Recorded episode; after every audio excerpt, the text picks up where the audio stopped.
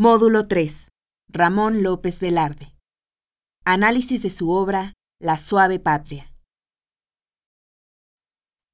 Ramón López Velarde escribe sus primeros poemas en 1916 en el ámbito del modernismo, en donde en esos momentos también publican y siguen publicando poemarios el propio Darío Lugones y en México Manuel José Otón Enrique González Martínez.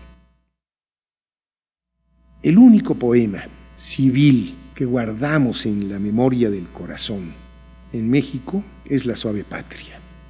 Un poema que está fechado el 24 de abril de 1921, es decir, escrito todavía en tiempos de cierta aspereza nacional, aunque efectivamente con la llegada a la presidencia de la República de Álvaro Obregón se anuncian tiempos de paz, pero este poema de la suave patria viene a ser como un remanso después de esta gesta terrible que fue la Revolución Mexicana y que hace que Ramón López Velarde no quiera regresar a su propia casa porque va a ver las huellas de la revolución en su propia casa.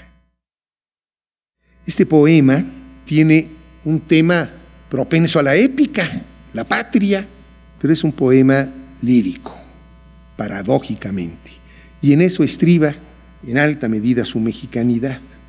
Desde el proemio advierte que a pesar de su tema nacionalista, no se someterá a los dictados del género épico, sino que más bien adoptará un tono lírico y que cantará en voz baja, de manera íntima. Yo que solo canté de la exquisita partitura del íntimo decoro, alzo hoy la voz a la mitad del foro, a la manera del tenor que imita la gutural modulación del bajo, para cortar a la epopeya un gajo. José Luis Martínez advirtió que en este proemio hay una evocación al Virgilio de la Eneida, que efectivamente empieza diciendo cómo va a cantar la Eneida. Yo que solo canté de la exquisita partitura del íntimo decoro, es decir, que soy un poeta lírico, alzo hoy la voz, él que no alzaba la voz, porque la voz es de susurro, a la mitad del foro, no en su alcoba, no en la intimidad, a la manera del tenor que imita la gutural modulación del bajo para cortar a la epopeya un gajo. Pero después, con una estrofa intermedia, dice, diré con una épica sordina, la patria es impecable y diamantina. Yo creo que en esta frase, la épica sordina, está realmente sintetizado de manera admirable el espíritu nacional mexicano y su expresión poética, una épica, una trompetería épica a la que hay que ponerle una sordina para que realmente el tono sea un tono menor, la modulación del bajo. Retrata a la patria, no en términos épicos, no en términos heroicos, el único héroe del que habla es Cuauhtémoc, un héroe derrotado, el único héroe a la altura del arte, dice. Sino retrata a la patria de forma cercana, de forma doméstica, de forma íntima, de forma cariñosa, con una sencillez solo alterada por la complejidad y la hondura de algunas de sus imágenes poéticas, porque es un poeta que anuncia también la modernidad y los tiempos de vanguardia. Lo que es cierto es que evita toda actitud grandilocuente. Él mismo, en alguna página en prosa, ya se había quejado de aquellos que consideran que el vigor poético se encuentra en la laringe. No, no está en el grito, está acaso más en el susurro. Vamos a leer unas cuantas estrofas para ver sobre todo este sentido tan doméstico, esta patria que se antoja de juguete, esta patria por donde el tren va como aguinaldo de juguetería, esta patria en donde percibimos el santo olor de la panadería. Suave patria, tu casa todavía es tan grande que el tren va por la vía como aguinaldo de juguetería. Y en el barullo de las estaciones, con tu mirada de mestiza, pones la inmensidad sobre los corazones. Tiene la noche que asusta a la rana, no miró antes de saber del vicio del brazo de su novia la galana pólvora de los fuegos de artificio.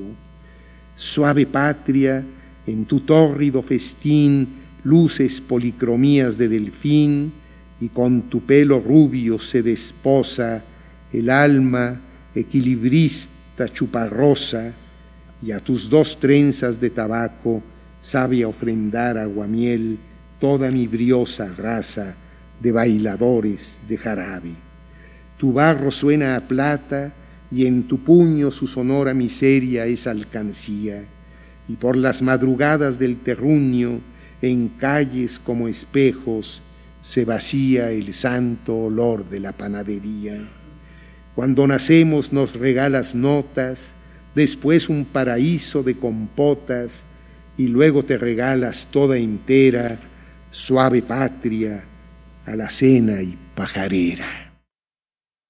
Adviertan ustedes que hay la utilización permanente, constante, de un recurso literario, de una figura retórica que se llama la prosopopeya, que es la animación de lo inanimado, es decir, la aplicación de características humanas a la entidad de la patria. Efectivamente, López Velarde nos presenta a la patria como una mujer, como una mujer mestiza, en ciertos aspectos o en ciertas estrofas como una niña, a veces como una joven, a veces como una madre, una mujer bella, alegre, humilde a pesar de sus riquezas naturales, cálida, festiva, amorosa, modesta, recatada, virtuosa, pudorosa, íntima, cálida. Vamos a leer otras estrofas. Como la sota moza, patria mía, en piso de metal vives al día de milagro como la lotería. Tu imagen, el Palacio Nacional, con tu misma grandeza y con tu igual estatura de niño y de dedal, te dará frente al hambre y al obús un higo San Felipe de Jesús. Suave patria, vendedora de chía, quiero raptarte en la cuaresma opaca sobre un garañón y con matraca, y entre los tiros de la policía. Tus entrañas no niegan un asilo para el ave que el párvulo sepulta en una caja de carretes de hilo y nuestra juventud llorando oculta dentro de ti el cadáver hecho poma de aves que hablan nuestro mismo idioma. Si me ahogo en tus julios, a mí baja desde el vergel de tu peinado denso, frescura de rebozo y de tinaja, y si tirito, dejas que me arrope en tu respiración azul de incienso y en tus carnosos labios de rompope. Esta dualidad entre lo patriótico y lo íntimo, entre el tema nacional y el tono lírico, le da realmente a este poema un valor inusitado Creo que es un poema con el que nos identificamos de manera muy, muy intensa, eh, realmente como si fuera nuestro verdadero himno nacional, porque nuestro himno nacional pues no lo acabamos de entender del todo, ¿verdad? Un himno tan, tan bélico. Yo siempre he dicho que es un himno muy bélico, pero como está escrito curiosamente en decasílabos heroicos, es decir, en versos de diez sílabas, como suelen escribirse los himnos nacionales, por lo menos así están escritos los himnos nacionales de todos los países latinoamericanos, pero la música es una música compuesta para versos de once sílabas, pues entonces tenemos un himno muy belicoso, sí, pero un himno tartamudo. Decíamos que Ramón López Velarde nace en el ámbito del modernismo. No obstante, la poesía de Ramón López Velarde se siente ajena al modernismo es más joven que los poetas modernistas. Nace cuando Rubén Darío publica Azul, es decir, que va delante de ellos, abriendo el camino que va del modernismo a la modernidad, con elementos poéticos que en muchos sentidos prefiguran la vanguardia. Pero es provinciano, de Jerez de Zacatecas, aunque haya leído y muy bien leído a Baudelaire, está al margen del cosmopolitismo propio del movimiento modernista. Es decir, que formalmente Ramón López Velarde es posmodernista, pero temáticamente es premodernista. Dice José Luis Martínez, que es quien hizo la edición de las obras completas de Ramón López Velarde, que el modernismo de Ramón López Velarde parece ser solamente cosa de vocabulario. Y sí, efectivamente, creo que lo señalábamos desde la primera sesión, Ramón López Velarde usa palabras cultas, palabras elegantes, tiene un gusto verdaderamente vicioso por los esdrújulos. Abundan los ecuménicos párvulos retrógrados, fúlgidos, letárgicos, lúgubres, vértigos y bólidos en su poesía. Este uso de palabras, no nada más esdrújulas, sino francamente domingueras, da la impresión de que quiere ocultar precisamente su provincianismo, pero como también lo señalábamos, en lugar de ocultarlo, de disfrazarlo, de alguna manera lo delata.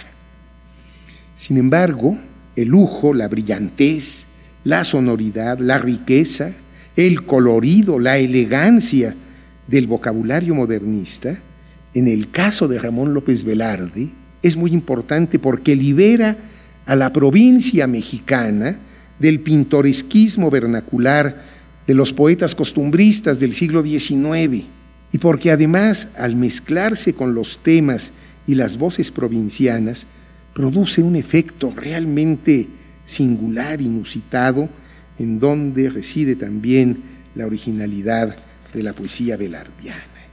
No es Ramón López Velarde de ninguna manera un poeta provinciano, como lo consideró equivocadamente alguien que no solía equivocarse, como Alfonso Reyes, que nunca entendió por qué un poeta con un solo poema brillaba como una gran estrella en el firmamento de la poesía mexicana.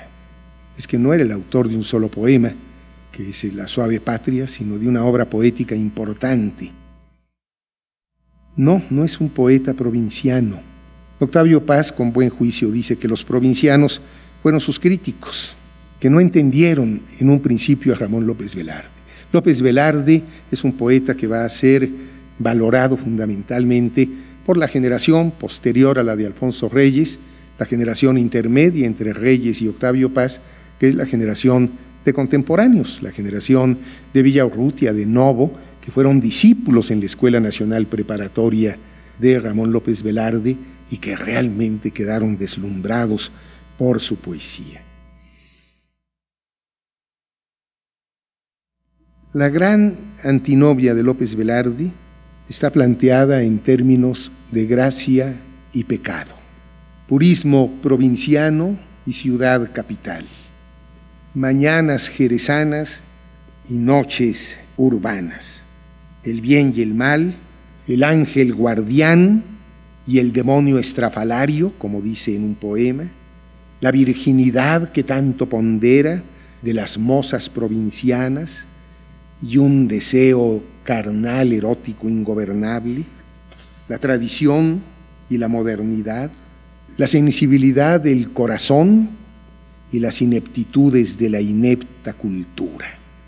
Siempre que inicio un vuelo por encima de todo, un demonio sarcástico maulla y me devuelve al lodo.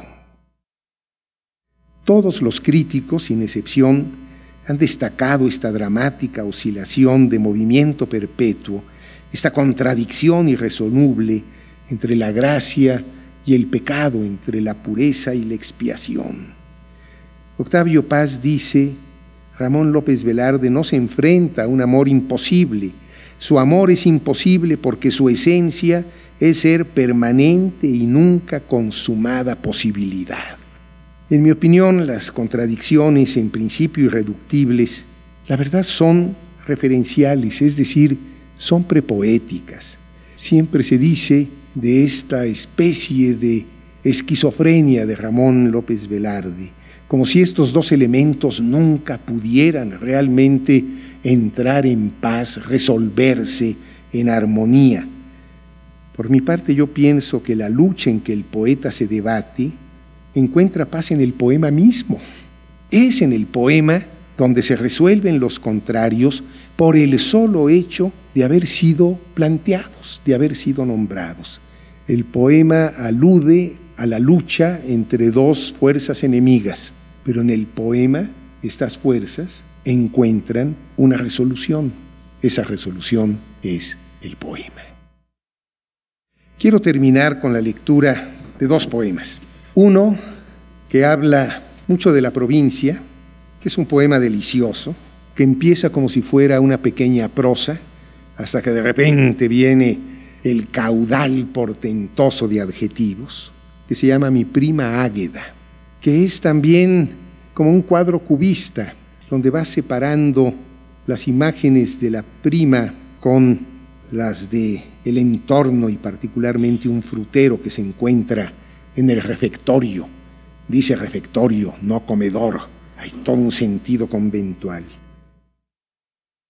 Mi madrina invitaba a mi prima Águeda a que pasara el día con nosotros y mi prima llegaba con un contradictorio prestigio de almidón y de temible luto ceremonioso. Águeda aparecía resonante de almidón, y sus ojos verdes y sus mejillas rubicundas me protegían contra el pavoroso luto. Yo era rapaz y conocía la O por lo redondo, y Águeda que tejía mansa y perseverante en el sonoro corredor, me causaba calosfríos ignotos. Creo que hasta la debo la costumbre heroicamente insana de hablar solo. A la hora de comer, en la penumbra quieta del refectorio, me iba embelezando un quebradizo sonar intermitente de vajilla y el timbre caricioso de la voz de mi prima. Águeda era, luto pupilas verdes y mejillas rubicundas, un cesto policromo de manzanas y uvas en el ébano de un armario añoso. Este es un eh, poema que habla del regreso a Jerez de Zacatecas, a su casa, después de que ha pasado la revolución. Hay que tener en cuenta que López Velarde no fue un reaccionario, a pesar de que este poema termine con esa calificación, sino que fue un maderista comprometido Incluso en San Luis Potosí colaboró en la defensa de Madero cuando estuvo preso y organizó Madero el plan de San Luis. Pero aquí ha pasado la revolución y ha acabado con toda esa paz provinciana, lo que le suscita al poeta una contradicción terrible, porque el poeta siempre se está debatiendo entre dos opuestos. Mejor será no regresar al pueblo, al Edén subvertido que se calla en la mutilación de la metralla. Hasta los fresnos mancos, los dignatarios de cúpula oronda, han de rodar las quejas de la torre, acribillada en los vientos de fronda. Y la fusilería grabó en la cal de todas las paredes de la aldea espectral negros y asiagos mapas porque en ellos leyese el Hijo pródigo al volver a su umbral en un anochecer de maleficio, a la luz de petróleo de una mecha, su esperanza deshecha. Cuando la tosca llave enmohecida tuerza la chirriante cerradura, en la añeja clausura del zaguán, los dos púdicos medallones de yeso entornando los párpados narcóticos, se mirarán y se dirán, ¿qué es eso? Y yo entraré con pies advenedizos hasta el patio agorero en que hay un brocal ensimismado con un cubo de cuero goteando su gota categórica como un estribillo plañidero. Si el sol inexorable, alegre y tónico hace hervir a las fuentes catecúmenas en que bañábase mi sueño crónico, si se afana la hormiga, si en los techos resuena y se fatiga de los buches de tórtola el reclamo que entre las telarañas zumba y zumba, mi sed de amar será como una argolla empotrada en la losa de una tumba. Las golondrinas nuevas, renovando con sus noveles picos alfareros, los nidos tempraneros, bajo el ópalo insigne de los atardeceres monacales, el lloro de recientes recentales, por la ubérrima ubre prohibida de la vaca rumiante y faraónica que al párvulo intimida. Campanario de timbre novedoso, remozados altares, el amor amoroso de las parejas pares, noviazgos de muchachas frescas y humildes como humildes coles, y que la mano dan por el postigo a la luz de dramáticos faroles. Alguna señorita que cante en algún piano, alguna vieja aria, el gendarme que pita y una íntima tristeza reaccionaria. Vamos a terminar con la lectura de un eh, poema que tiene que ver con esta contradicción muy fuerte entre la pureza y el deseo. Es realmente un canto al erotismo, pero es un canto siempre arrepentido y siempre refrenado por las postrimerías de las que habla en este mismo poema. La imagen es muy fuerte, el deseo está representado por unas hormigas que se meten por todo el cuerpo. A la cálida vida que transcurre canora con garbo de mujer sin letras ni antifaces, a la invicta belleza que salva y que enamora, responde en la embriaguez de la encantada hora un encono de hormigas en mis venas voraces. Fustigan el desmán del perenne hormigueo, el pozo del silencio y el enjambre del ruido, la harina rebanada como doble trofeo en los fértiles bustos, el infierno en que creo, el estertor final y el preludio del nido mas luego mis hormigas me negarán su abrazo y han de huir de mis pobres y trabajados dedos, cual se olvida en la arena un gélido bagazo. Y tu boca, que es cifra de eróticos denuedos, tu boca que es mi rúbrica, mi manjar y mi adorno, tu boca en que la lengua vibra asomada al mundo como réproba llama saliéndose de un horno, en una turbia fecha de cierzo gemebundo, en que ronde la luna porque robarte quiera, ha de oler a sudario y a hierba machacada, a droga y a responso, a pábilo y a cera. Antes de que deserten mis hormigas, amada, déjalas caminar camino de tu boca, a que apuren los viáticos del sanguinario fruto que desde sarracenos oasis me provoca. Antes de que tus labios mueran para mi luto, dámelos en el crítico umbral del cementerio como perfume y pan y tósigo y cauterio.